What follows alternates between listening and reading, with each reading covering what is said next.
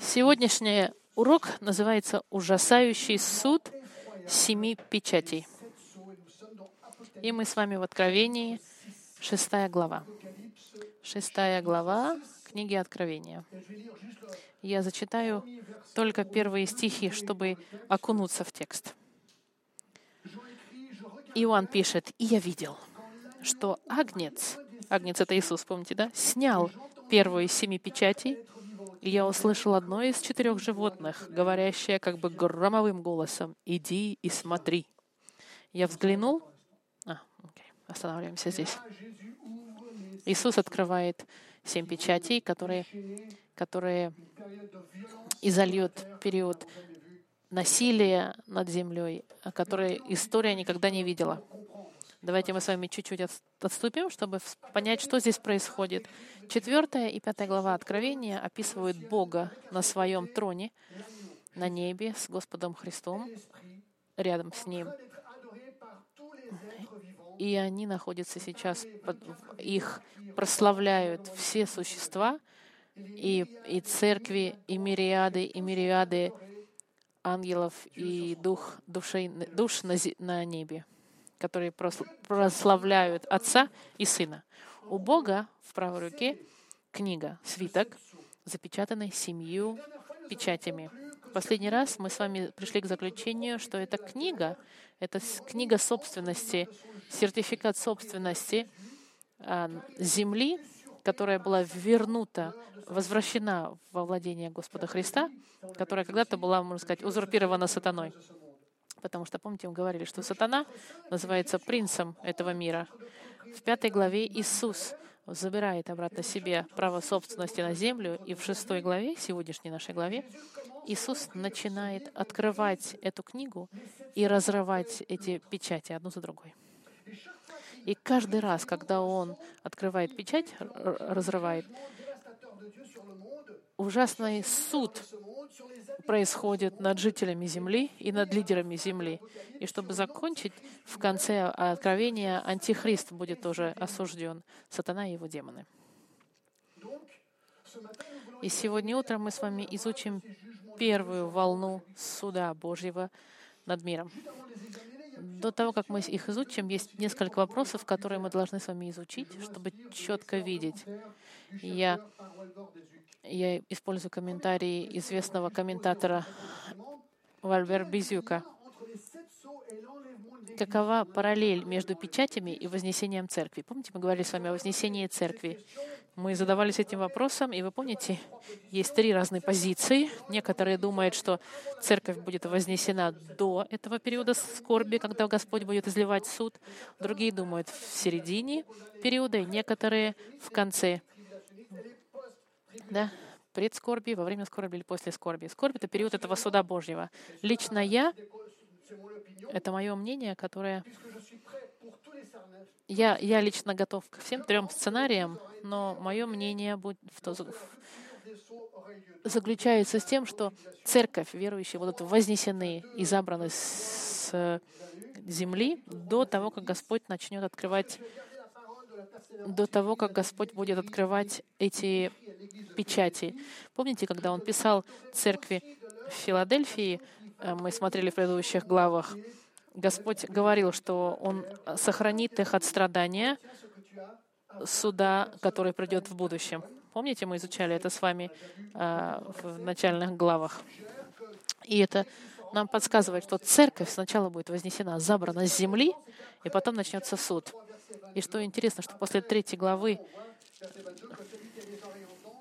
в третьей главе, в 21 церкви, а, когда он обращается к церквям, слово «церковь» в последний раз использовано в книге Откровения, в третьей главе, до суда.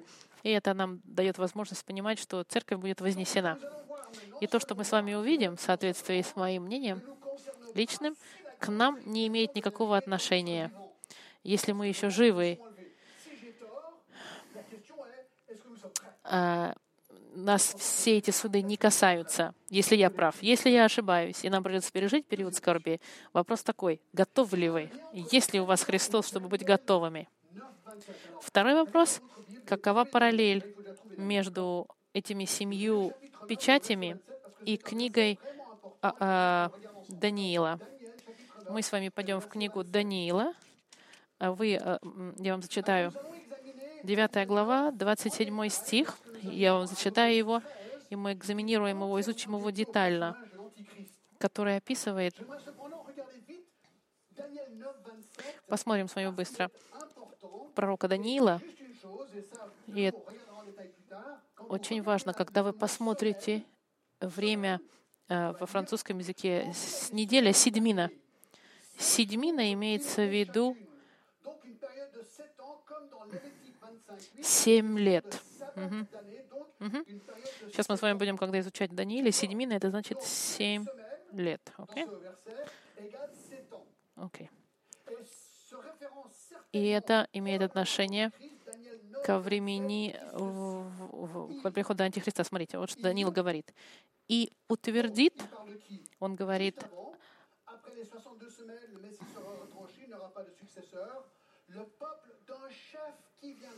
и завет, и утвердит завет для многих, одна седьмина, а в половине седьмины, да, так, нет, вернее, 26 и по истечении 62 седьмин предан будет смерти Христос, и не будет. А город и святилище разрушены будут народом вождя, который придет. И конец его будет, как от наводнения, и до конца войны будут опустошения. И утвердит завет для многих одна седьмина, а в половине седьмины прекратятся жертва и приношения. И на крыле святилища будет мерзость запустения, и окончание, предопределенная погибель, постигнет опустошение.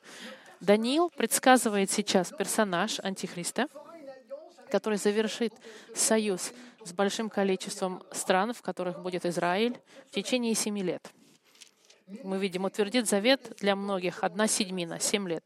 И в середине, смотрите, а в половине седьмины, то есть в три с половиной года, прекратится жертва и приношение. Он прекратит этот завет и совершит ужасные вещи в храме.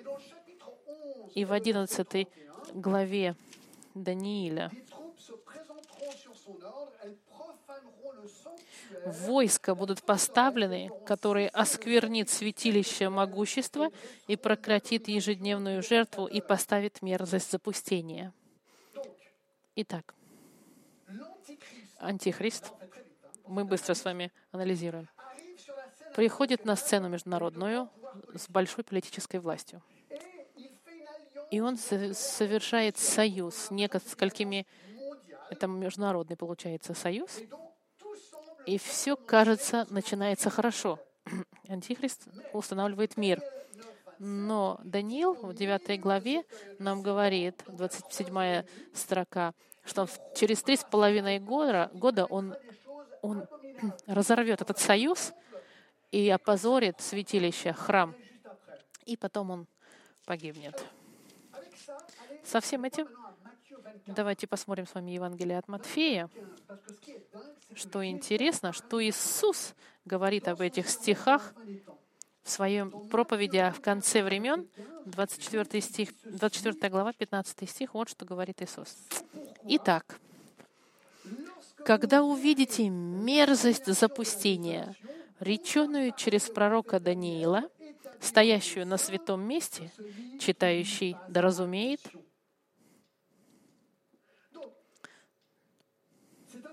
Интересно, что Иисус говорит о тексте, который мы только что зачитали в Данииле. Он говорит о Данииле как о, его о будущем, относящемся к Иисусу. Некот... Потому что о, о мерзости запустения, о которой говорится, некоторые говорили, что это произошло с Антиохом Эпифанским во втором веке до Иисуса Христа, который тоже храм еврейский опозорил. Но Иисус говорит, что нет, эти события произойдут в будущем. Поэтому те люди, которые считают, что эти события произошли до Христа, они ошибаются. Другие люди считают, что это произошло 7 лет после Иисуса Христа, там 70 лет, когда Иерусалим был захвачен. Проблема в том, что апостол Иоанн тоже считает, что это произойдет с приходом Антихриста. И Иоанн написал 95 лет после Христа и 25 лет после уничтожения Иерусалима. Поэтому остается только одна возможность, что э, глава Даниила 9 и 24 глава от Матфея, они говорят о будущем. Будущее Иоанна, который пишет книгу Откровения, и наше будущее тоже, потому что мы не видели, чтобы это произошло в мире. Международного характера такое событие еще не происходило. И к тому же, это, это здорово, больше, на сегодняшний день в Иерусалиме нет больше храма. Во втором послании к фессалоникийцам, а, начиная... Так, второе послание к философикийцам, он описывает о том, что смотрите, чтобы никто вас не соблазнил об антихристе, который усядет, сядет на, на, на троне э, э, храма Господня в Иерусалиме и провозгласит себя Богом. Проблема в том, что на сегодняшний день храма, храма нет еще.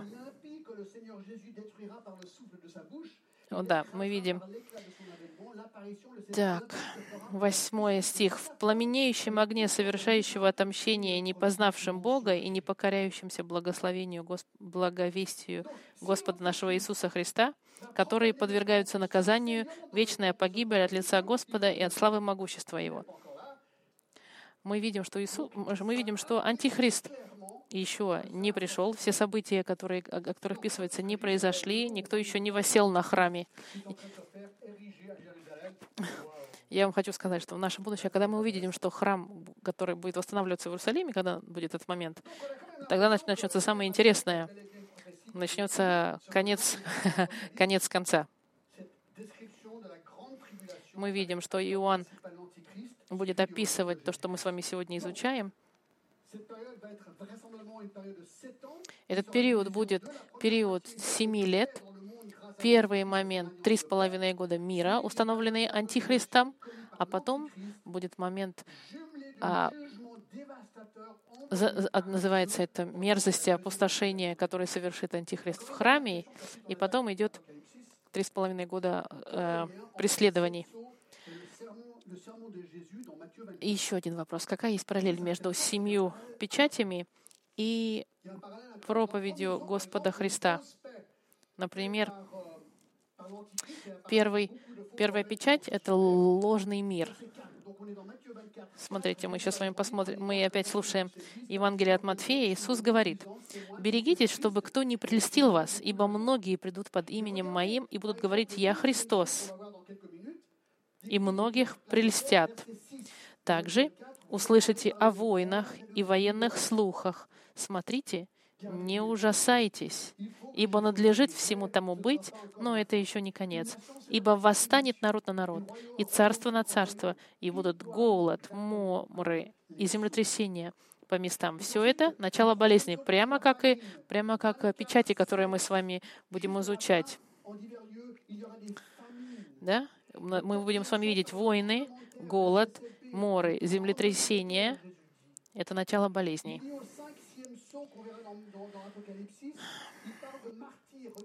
Пятая, пятая печать, которую мы с вами посмотрим, она будет говорить о мучениках. А здесь как раз Иисус говорит, тогда будут предавать вас на мучение и убивать вас, и вы будете ненавидимы всеми народами за имя Мое. И тогда соблазнятся многие, и друг друга будут предавать, и возненавидят друг друга. И многие лжепророки восстанут и придут и прелестят многих, и по причине умножения беззакония во многих охладеет любовь. И дальше он описывает, и дальше Иисус описывает о том, как, как, как э, потемнеет небо, и вдруг после скорби тех дней солнце померкнет, и луна не даст света своего, и звезды упадут с неба, и силы небесные поколеблются. Тогда явится знамение Сына Человеческого на земле, и тогда восстанут всех племена земные и увидят Сына Человеческого, грядущего на облаках небесных силы и славы великой. И этот, э, эти слова Иисуса, они совпадают с тем, что мы будем сегодня изучать в Откровении. Теперь мы с вами идем в шестую главу и смотрим. Итак, пошли печати. Первая печать — Антихрист. Первый и второй стих. И я увидел, что Агнец снял первую из семи печатей и услышал одно из четырех животных, говорящее как бы громовым голосом, «Иди и смотри». И я взглянул, и вот конь белый. На нем всадник, имеющий лук, и дал ему был венец. И вышел он как победоносный, чтобы победить. Открывая первый, первую печать, Иоанн пригласил Серафим. Иоанна пригласил Серафим, и он смотрит всадника на белом коне с луком, и который должен был победить. Кто же этот всадник? Это правда, что Иисуса в 19 главе описывают всадника на белом коне, потому что он, он тоже сидит на белом коне, символизируя победу. Но проблема, что хронология не совпадает. Иисус не приходит в начале времени скорби. Нет, он приходит в 19 главе. И три других всадника, которые будут следовать во второй и третьей печати, они символизируют собой зло. И не может быть такого, чтобы Иисус сначала пришел, и после него пришло зло. Тогда кого же олицетворяет этот всадник? Антихриста, описанный в 9 главе Даниила как, как э, начальник народов. Ну, почему мы думаем, что это антихрист? Первое. Посмотрите, у него лук. Но, друзья мои, ему чего-то не хватает. Посмотрите. Ему не хватает стрел. У него лук без стрел. Это может быть, что он сможет завоевать без насилия, но через дипломатию, как, как и Даниэль говорит, потому что он заключит аль, союз, альянс в момент, в момент э, противостояния между народами. Сначала он через дипломатию установит мир в течение трех с половиной лет. Во-вторых, у него есть венец. И слово «венец» — это венец победы. Это не корона настоящего царя. Нет. Это просто это венец, который установил мир, и ему, и ему его за это хвалят, за этот мир. Он смог установить мир в мире, и это сложно.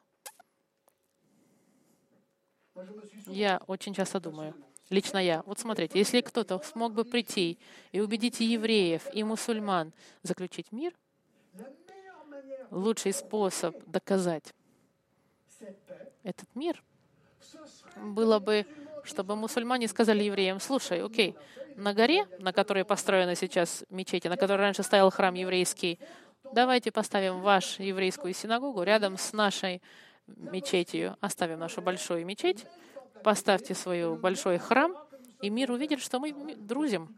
И я вас уверяю, друзья мои, если это произойдет, мир скажет, вау, тот, кто тот, кто так, такие переговоры, переговоры провел и примирил их, он просто молодец. Это гипотеза, которую я говорил. Я, это специалист по иудаизму, который развил эту теорию, что который говорил о том, что мир может быть восстановлен, если, будет, если евреи построят свой храм рядом с этой мечетью. И в-третьих, мы видим, что он что он вышел победоносный, чтобы победить. У него одно намерение — победить и царствовать, потому что он охвачен сатаной. Послание в Тессалонике, вторая глава, в девятом стихе. Так, того, пришедшего, который по действию сатаны будет со всякой силой и знамениями и чудесами ложными, мы видим, что у сатаны есть возможность сделать чудеса. Поэтому, когда люди вам говорят, что они могут творить чудеса, не надо за ними следовать, потому что сатана тоже может творить чудеса. Это не может быть доказательством того, что это от Бога чудеса. Эта первая печать олицетворяет Антихриста, который установит мир в мире до того, как он покажет свое настоящее лицо и начнет настоящий террор. Второе. Второе. Вторая печать война. Третий и четвертый стих. «И когда он снял вторую печать, я слышал второе животное, говорящее, «Иди и смотри». И вышел другой конь, рыжий, и сидящий на нем дано было взять мир земли, и чтобы убивали друг друга, и дал ему большой меч.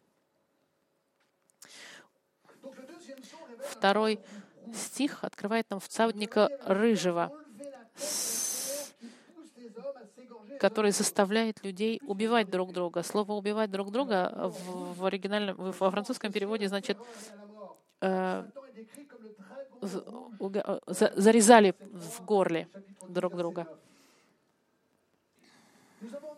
Мы видели с вами, что Антихрист установил мировой мир, но, как мы с вами видели в первой печати, это эфемерный, ложный мир, потому что по-настоящему он хочет захватить мир, а не, а, а помирить людей.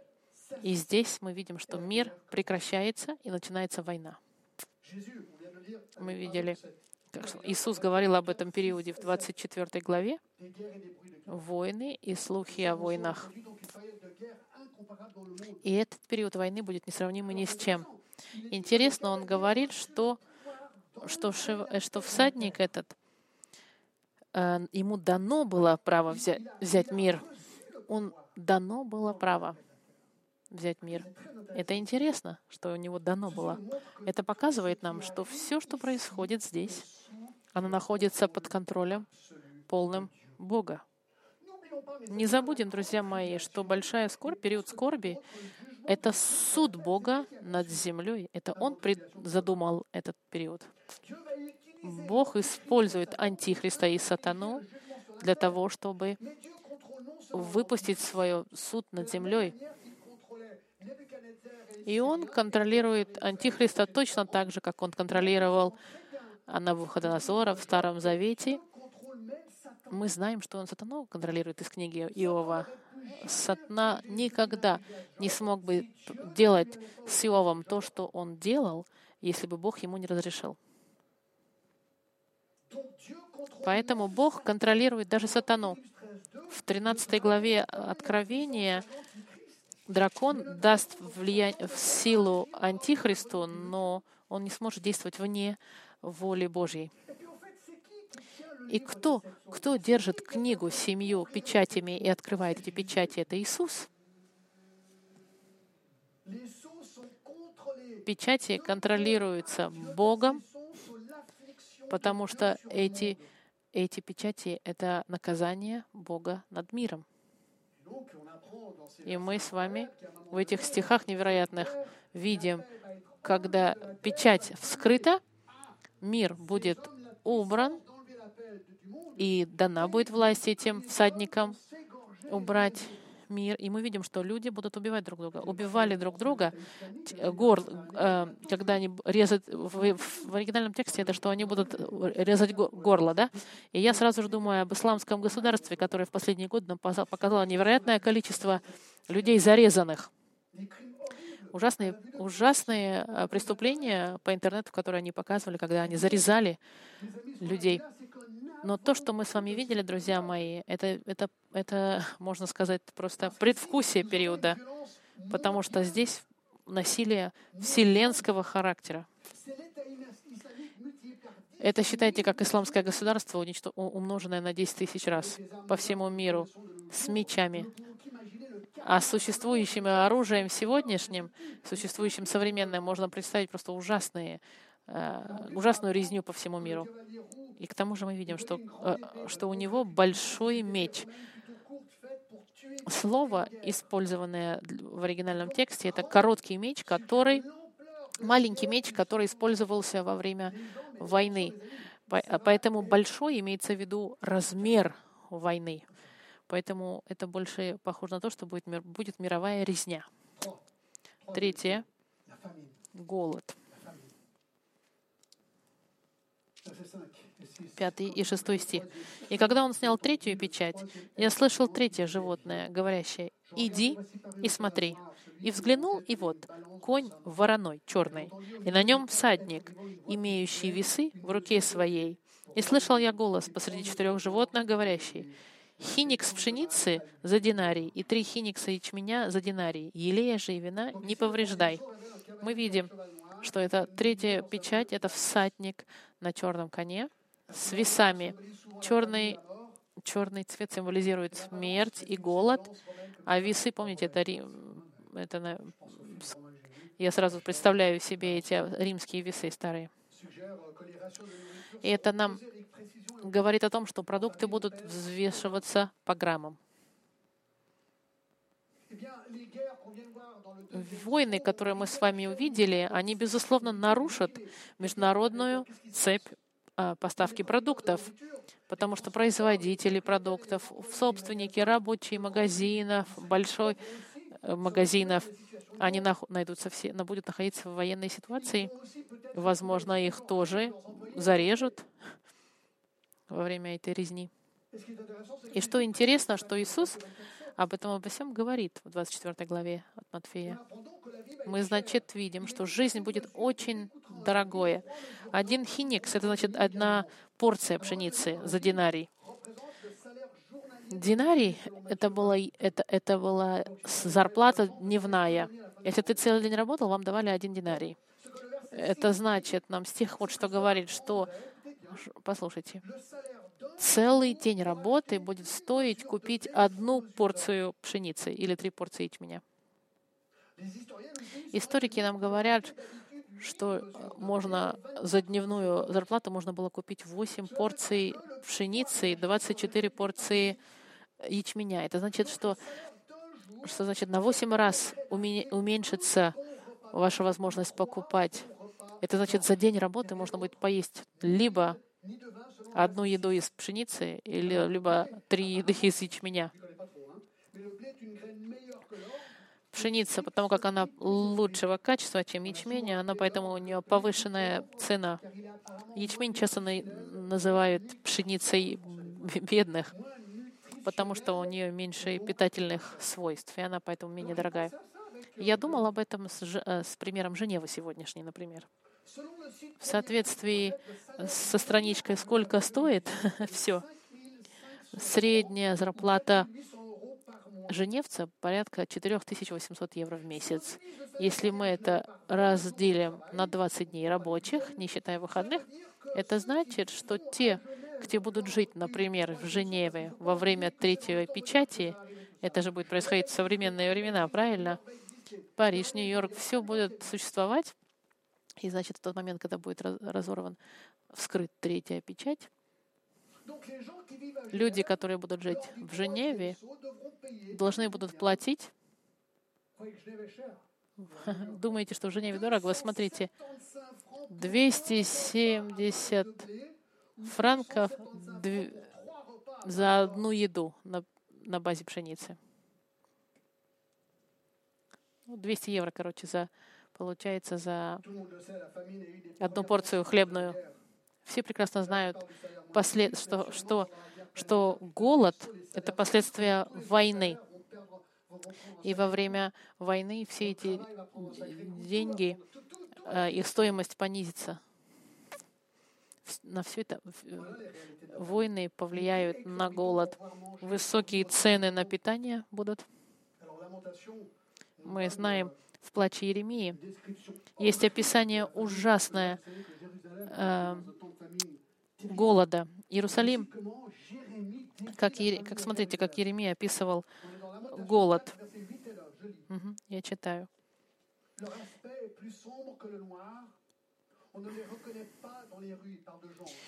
Так, он говорит о людях. Смотрите.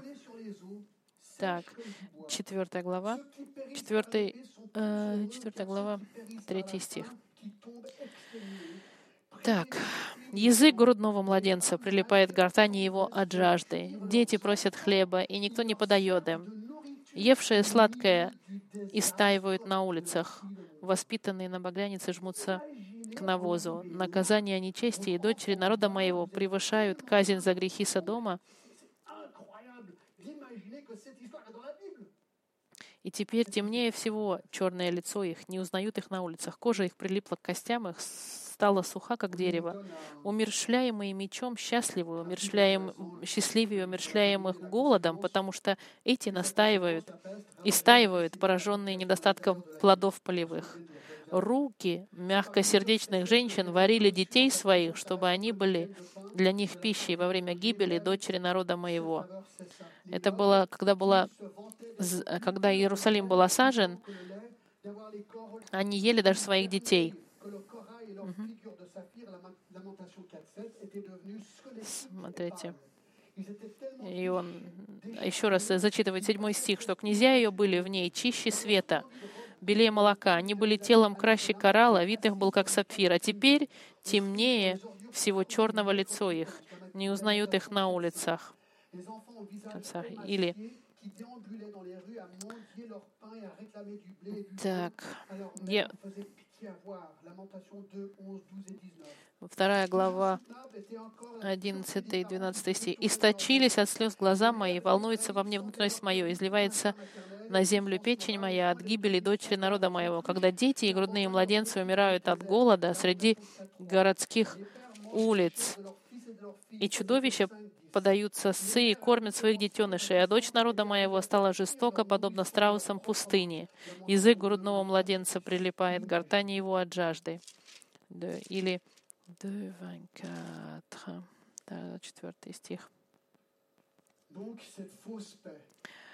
Ужасное описание голода фактически в Иерусалиме, который имел, имел место, когда был а, осуж, а, осажен да? Иерусалим, и когда люди просто погибали от голода.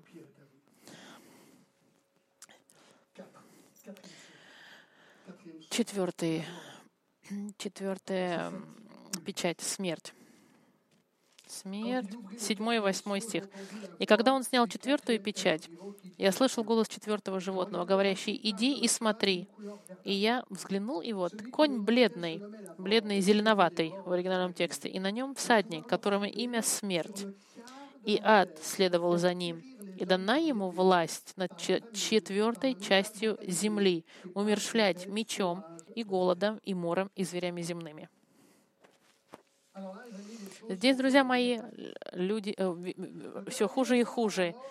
Теперь всадник смертни описывается, который, смерть, которая следует за войной и за голодом. Цвет, цвет лошади бледно-зеленый. Цвет клорос, от которого идет слово хлорофилл, это зеленый такой, зеленый смертельный. Как трупы, которые разлагаются из-за войны и из-за голода. И мы видим с вами в восьмом стихе, что ад за ним следует. Ад, который за ним следует, может описываться так же, как и гробница, наполненная мертвыми телами. Потому что смотрите, что вот это ему. «И дана ему власть над четвертой частью земли, умершлять мечом и голодом, и мором, и зверями земными». А теперь остановитесь и задумайтесь, что здесь говорится четверть земли погибнет. Либо через гол, либо мечом, либо голодом, либо мором, либо зверями. Слово мор имеется в виду э, э, заразная болезнь, как, как чума, например, после разлагающихся тел. Помните, что голод приводит к тому, что люди умирают и заболевают болезнями, которые убивают. Знаете ли вы, что болезни убивают больше, чем войны в современное время? Теперь представьте себе в то время четверть земли умрет. Я попытался посчитать и, и посмотрел э, на страничке интернета, которая называется «Мирометр», который в этом, на этой страничке вы смотрите, как каждый раз, когда рождается человек, идет такой счетчик, который считает, сколько человек живет в мире. И этот счетчик постоянно крутится, потому что люди рождаются постоянно.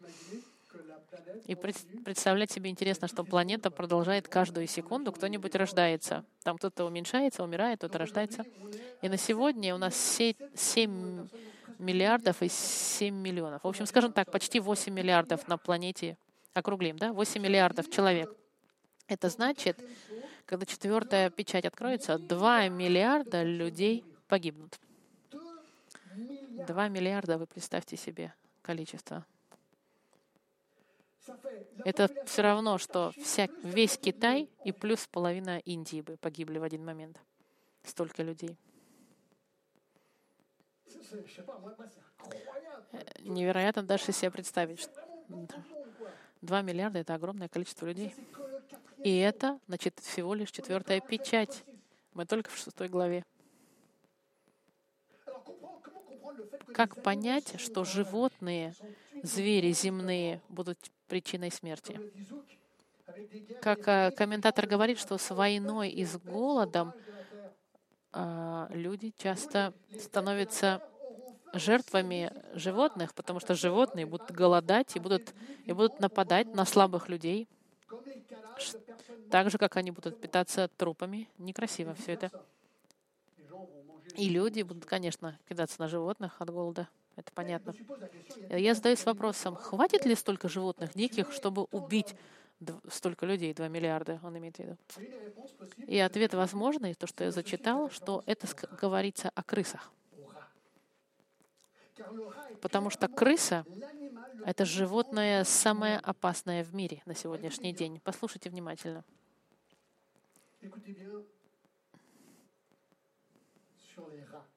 Что я вам скажу про крыс? Они напрямую связаны с чумовыми болезнями, которые нам показывают тоже направление, что здесь будет мор и звери.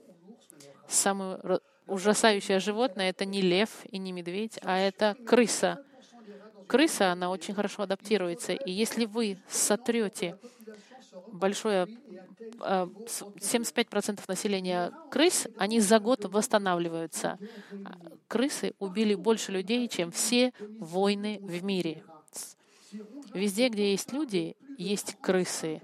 И эти люди, эти крысы носят в себе 35 разных болезней, среди которых, среди которых чума, которая убила большинство населения в Европе в XIV веке.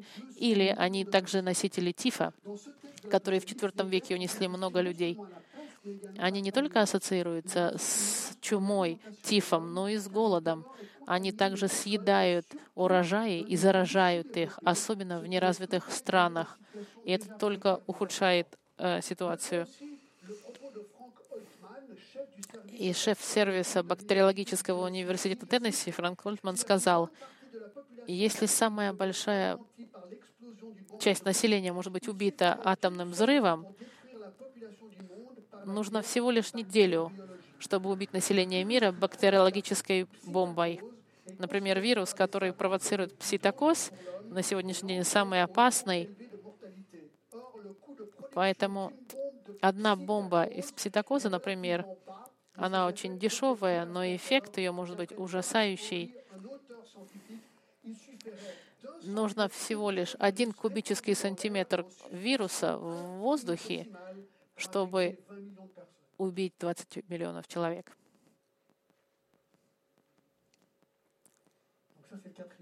Это четвертая печать. Два миллиарда людей погибнут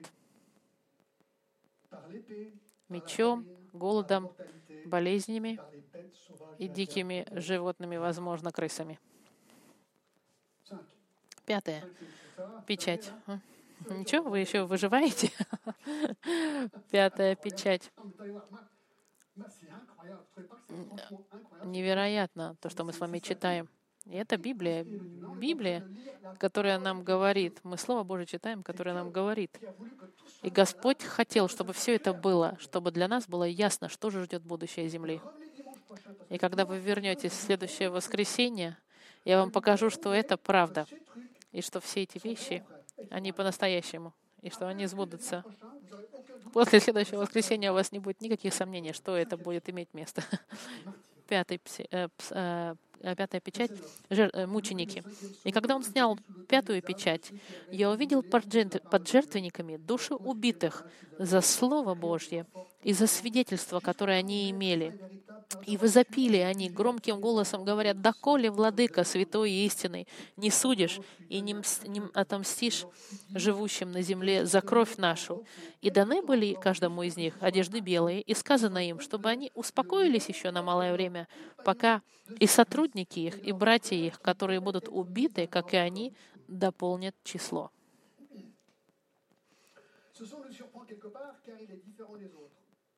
Это, эта печать отличается от других. Нету никаких всадников, никаких событий на земле. Она нас катапультирует, эта печать, перед троном Божьим, и мы видим мучеников. И мы вдруг видим эти души, этих убитых за Слово Божье и за свидетельство, которое у них было. Это мученики в скорби, времени скорби, которые были убиты за то, что они были верны и за свидетельство Господу Христу. Они заявляли Евангелие, несмотря ни на что. Они заявляли суд Божий, который, который они получали. Да. Минуточку, у нас небольшая техническая неполадка.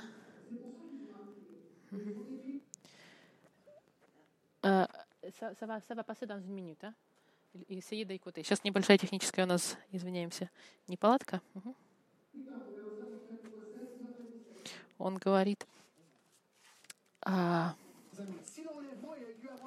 смотрите, если, свидетель, если церковь была, если вознесение церкви произошло до периода скорби, тогда Представьте себе ситуацию, когда все вдруг верующие исчезли с земли в один момент. Многие люди, которые слышали христиан, которые видели фильмы, они увидят все это и придут к Господу Христу.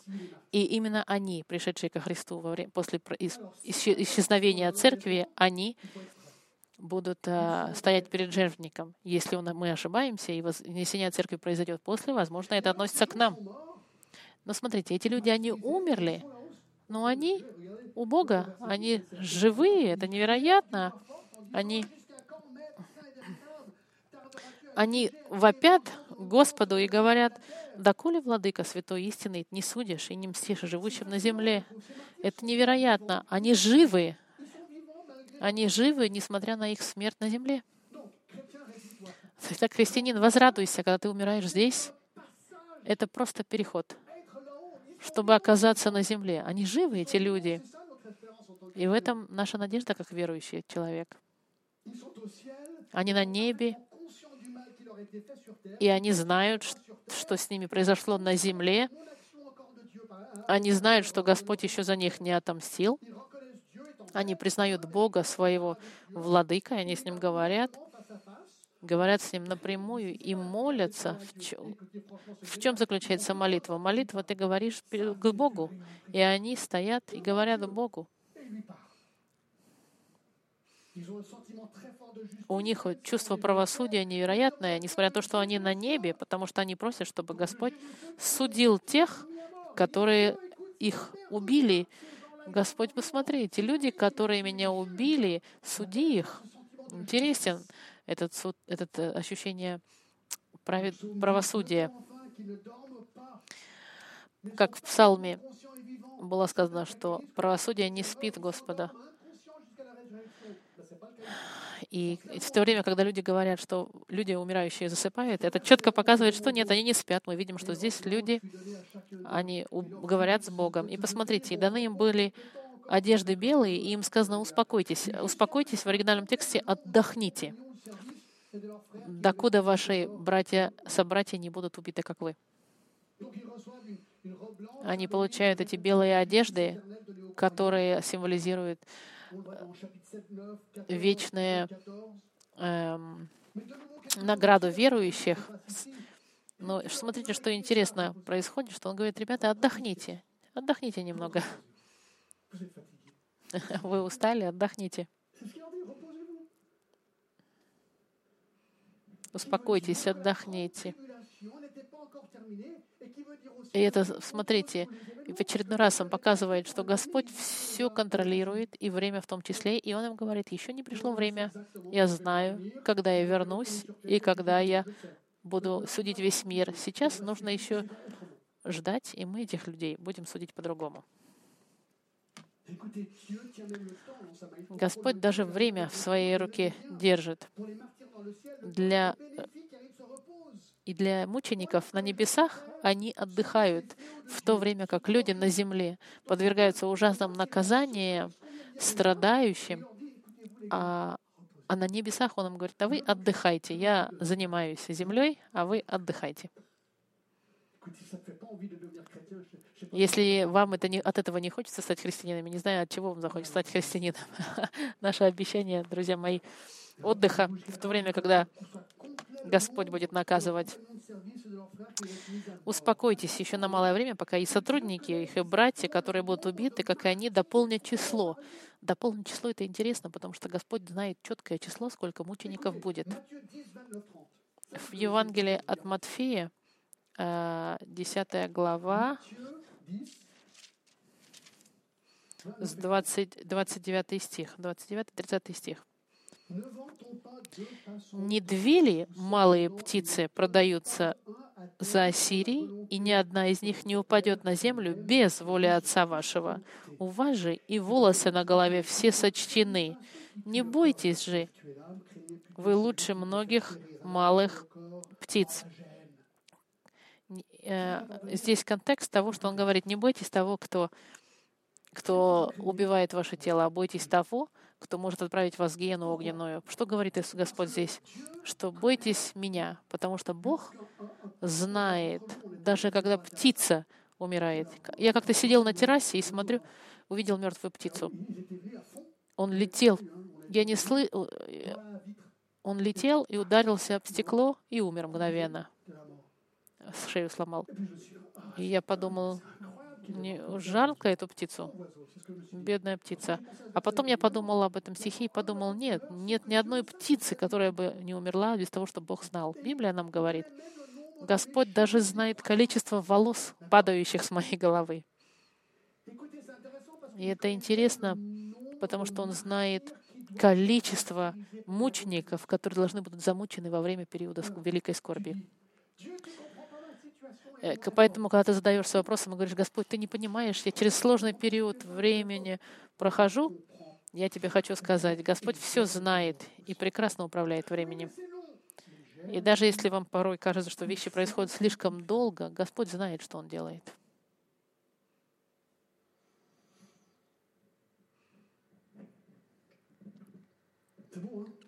Интересно мы видим всю эту власть Господа, который контролирует все, зная даже количество людей, которые будут. Так, шестая печать. Шестая печать — анархия. Этот, этот печать, она невероятная. Э, двенадцатый стих. И когда он снял шестую печать, я взглянул, и вот произошло великое землетрясение, и солнце стало мрачно, как власеница, и луна сделалась, как кровь. И звезды небесные пали на землю, как смоковница, потрясаемая сильным ветром, роняет незрелые смоквы свои. И небо скрылось, свившись, как свиток, и всякая гора и остров сдвинулись с мест своих, и цари земные, и вельможи, и богатые, и тысяченачальники, и сильные, и всякий раб, и всякий свободный скрылись в пещеры и ущелья гор, и говорят горам и камням, «Падите на нас и скройте нас от лица сидящего на престоле от гнева Агнца, ибо пришел великий день гнева его, и кто может устоять? Здесь есть три, три ужасные события, которые происходят, дополнение к тому, что мы с вами видели первое, самое большое землетрясение в истории человечества в 12 стихе. Да? Произошло великое землетрясение. Иисус об этом говорил, что землетрясение будет происходить в разных местах. В Евангелии от Люка он тоже говорил, будут большие землетрясения в разных местах мира. Я посмотрел немного на худшие землетрясения в истории человечества. Знаете ли вы худшие землетрясения, которые существовали? В 1556 году в Китае 830 тысяч человек умерло, почти миллион. В 1138 в Сирии 230 тысяч. В 2004 году в Суматре 200 тысяч. В Токио в 23 году 1903 году, и в Гаи, и э, Гаити 300 тысяч мертвых недавно происходило. Послушайте, это огромные числа. Но здесь Библия говорит, что великое землетрясение, величайшее, в разных местах, это значит планетного характера землетрясения, и можно только себе представить разрушительный характер и смертный, смертность. Второе — космическая э, катастрофа. Солнце стало мрачно, как волосеница, что у нас, я хотел бы вам показать, как много в Старом и Новом Завете стихов, но я вам дам несколько. Например, в 13 главе в Исаии он говорит, Исаия, вот приходит день Господний, лютый, с гневом и пылающей страстью, чтобы сделать землю пустыней и истребить с нее грешников ее. Звезды небесные и светила не дадут своего света, солнце померкнет при восходе своем, и луна не засияет светом своим. Я накажу мир на зло и нечестивых за беззаконие, и низложу конец высокоумию гордых, и уничтожу надменность притеснителей. В, в Евангелии от Матфея тоже Иисус, то, что я с вами зачитывал, Матфей, 24 глава.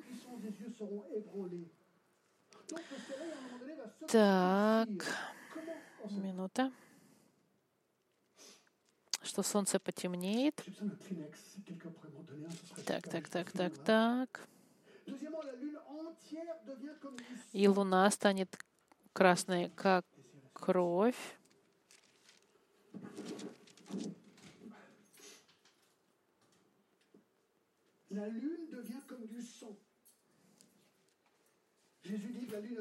Иисус не будет, э, э, э, луна не будет давать свой свет, звезды небесные пали на землю, небо скрылось, да? Так, луна сделалась как кровь.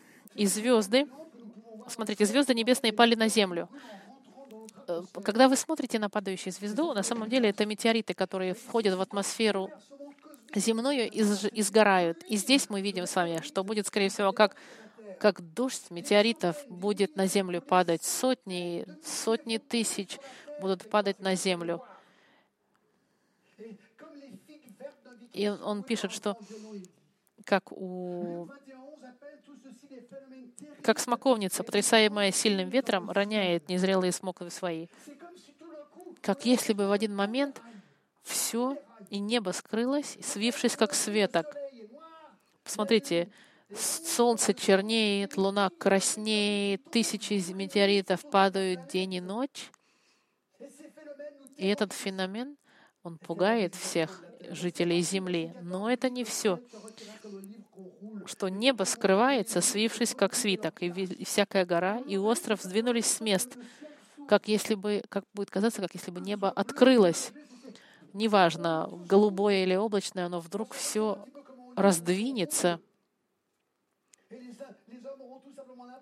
и у людей будет ощущение, что Вселенная, она просто взрывается от такого количества ужасных событий, которые будут происходить. Я помню, когда я видел «Звездные войны» кино, мне он очень понравился, когда он на одной планете, и было две луны. И я подумала, что это было очень интересно представить себе, что с другой планеты можно увидеть две луны.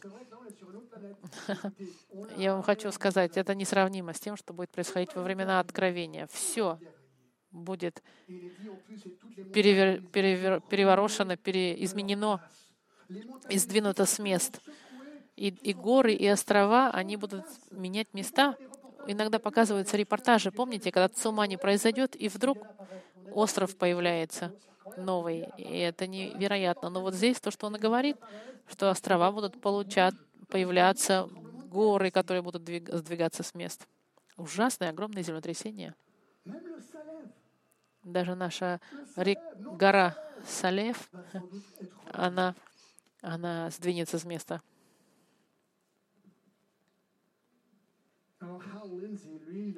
Известный один комментатор, Я, у него своя теория, она интересная. Я хочу прочитать, чтобы вы знали. Он думает, что эти космические события могут, могут быть результатом ядерного взрыва.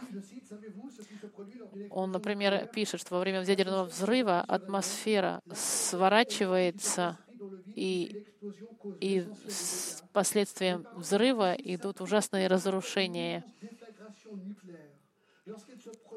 Когда и горы, и острова под действием атомных э, воздействий, они могут менять места и разрушаться. Мы не знаем, мы не знаем, как это будет происходить, но мы знаем, что это будет очень драматично. И в истории человечества будет самый страшный страх. Помните ли вы день в своей жизни, когда вам было очень-очень страшно? Вы были просто заморожены от страха. Жуткий страх. И это несравнимо, друзья мои, с тем, что произойдет в 15 по 17 стих. «И цари земные, и вельможи, и богатые, и все тысяченачальники, и сильные, и всякий раб, и всякие свободные скрылись в пещеры и в ущелья гор, и говорили горам и камням, «Падите на нас и скройте нас от лица сидящего на престоле и от гнева Агнца, ибо пришел великий день гнева его, и кто может устоять?» Что мы видим здесь? Первое, мы видим все, все общество, богатые, бедные, неважно, все здесь. Это все неверующие люди, безусловно. Единственное место, где они могут спрятаться, это пещеры. Смотрите, это удивительно. Пещеры, горам, они прячутся в этих пещерах, и они не Богу молятся, они Богу не молятся, они молятся камням. Мы э, так часто говорят сейчас об экологии и о планетах. До такого состояния, что люди теперь, смотрите, здесь планета разговаривают. Люди говорят, о камень, о планета, о гора, упадите на нас. И они молятся здесь, планете.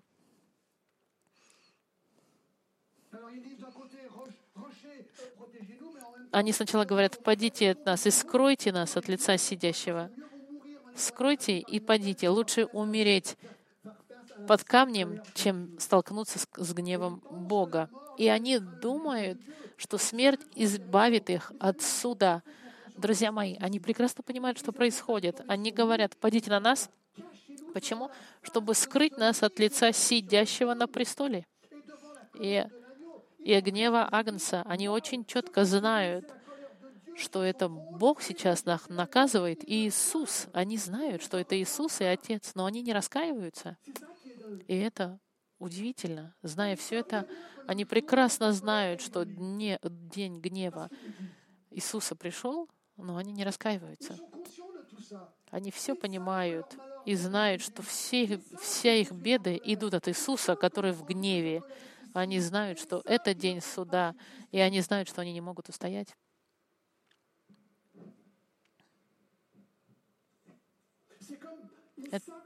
Они знали, что это с ними произойдет, но они не хотели в это верить. А теперь они верят, но не верят настолько, чтобы раскаяться.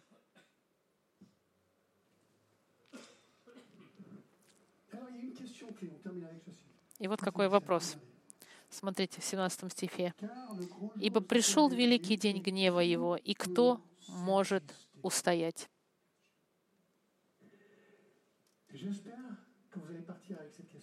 Я надеюсь, что вы с этим вопросом сегодня э, выйдете. Кто может устоять? И вот ответ.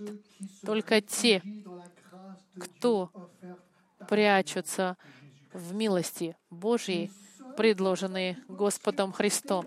Единственный, кто может устоять, это тот, кто повернется к Агнцу, чтобы он тебя не судил. Потому что вспомните, что он был судим ради тебя. Если ты, хочешь ли ты избежать его гнева, или ты хочешь пасть под его гнев, потому что он будет тебя судить. Ты можешь верить или не верить, но у тебя два только выхода. Увидим, кто прав, кто не прав. ты вернись на следующее воскресенье, и ты увидишь. Ты часто можно говорить так люди, слушай, я не буду, буду неверующим, и когда я увижу, что эти вещи происходят, я тогда раскаюсь. Я знаю людей, которые говорят, я хочу жить мою грешную жизнь, она мне нравится, я пойду до самого конца и раскаюсь перед смертью.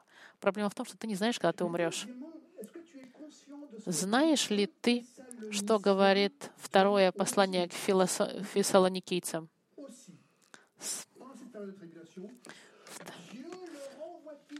Смотрите. И за это пошлет им Бог действие заблуждения, так что они будут верить лжи, да будут осаждены все неверовавшие истины, но возлюбившие неправедность. Смотрите, Бог здесь отправит на них ужасное заблуждение, чтобы они верили обману. И гораздо сложнее будет раскаяться во время периода скорби, чем сейчас. Поэтому не жди, друг мой. Не жди.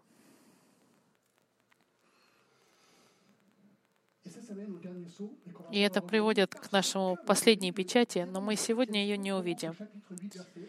Потому что последняя печать, она в восьмой главе. Семь, это семь труб. Когда он откроет эту седьмую печать, это семь труб. Мы на следующей неделе посмотрим с вами седьмую главу, которую мы увидим через две недели, потому что она очень интересна, потому что в седьмой главе нас познакомит с группой людей, которые будут жить на земле во время периода великой скорби. Это евангелисты, которых называют 144 тысячи свидетелей. И здесь мы с вами узнаем, кто же они и что они будут делать во время великого, великой скорби. Следующее воскресенье мы вам докажем, что все это по-настоящему произойдет. А теперь помолимся.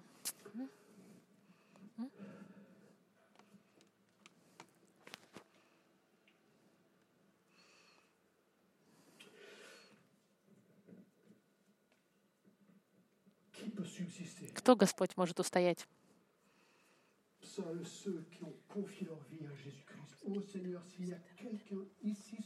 Кто может э, устоять перед Тобой? Господь, только тот, кто находится в Твоей милости. Если здесь находятся люди, которые еще не, не раскаялись, Господь, перед Тобой, Отец, дай им раскаяние, дай им прощение. Если кто-то не раскаялся, Господь, пусть раскается сейчас, потому что позже это будет сложнее. И мы, которые Тебя знаем, укрепи нас этими посланиями, Господь. Мы благодарим Тебя за книгу Откровения и за, и за то, что Ты пришел на землю, чтобы нам все это рассказать. Благодарим Тебя, Отец, именем Сына Твоего Иисуса Христа. Аминь.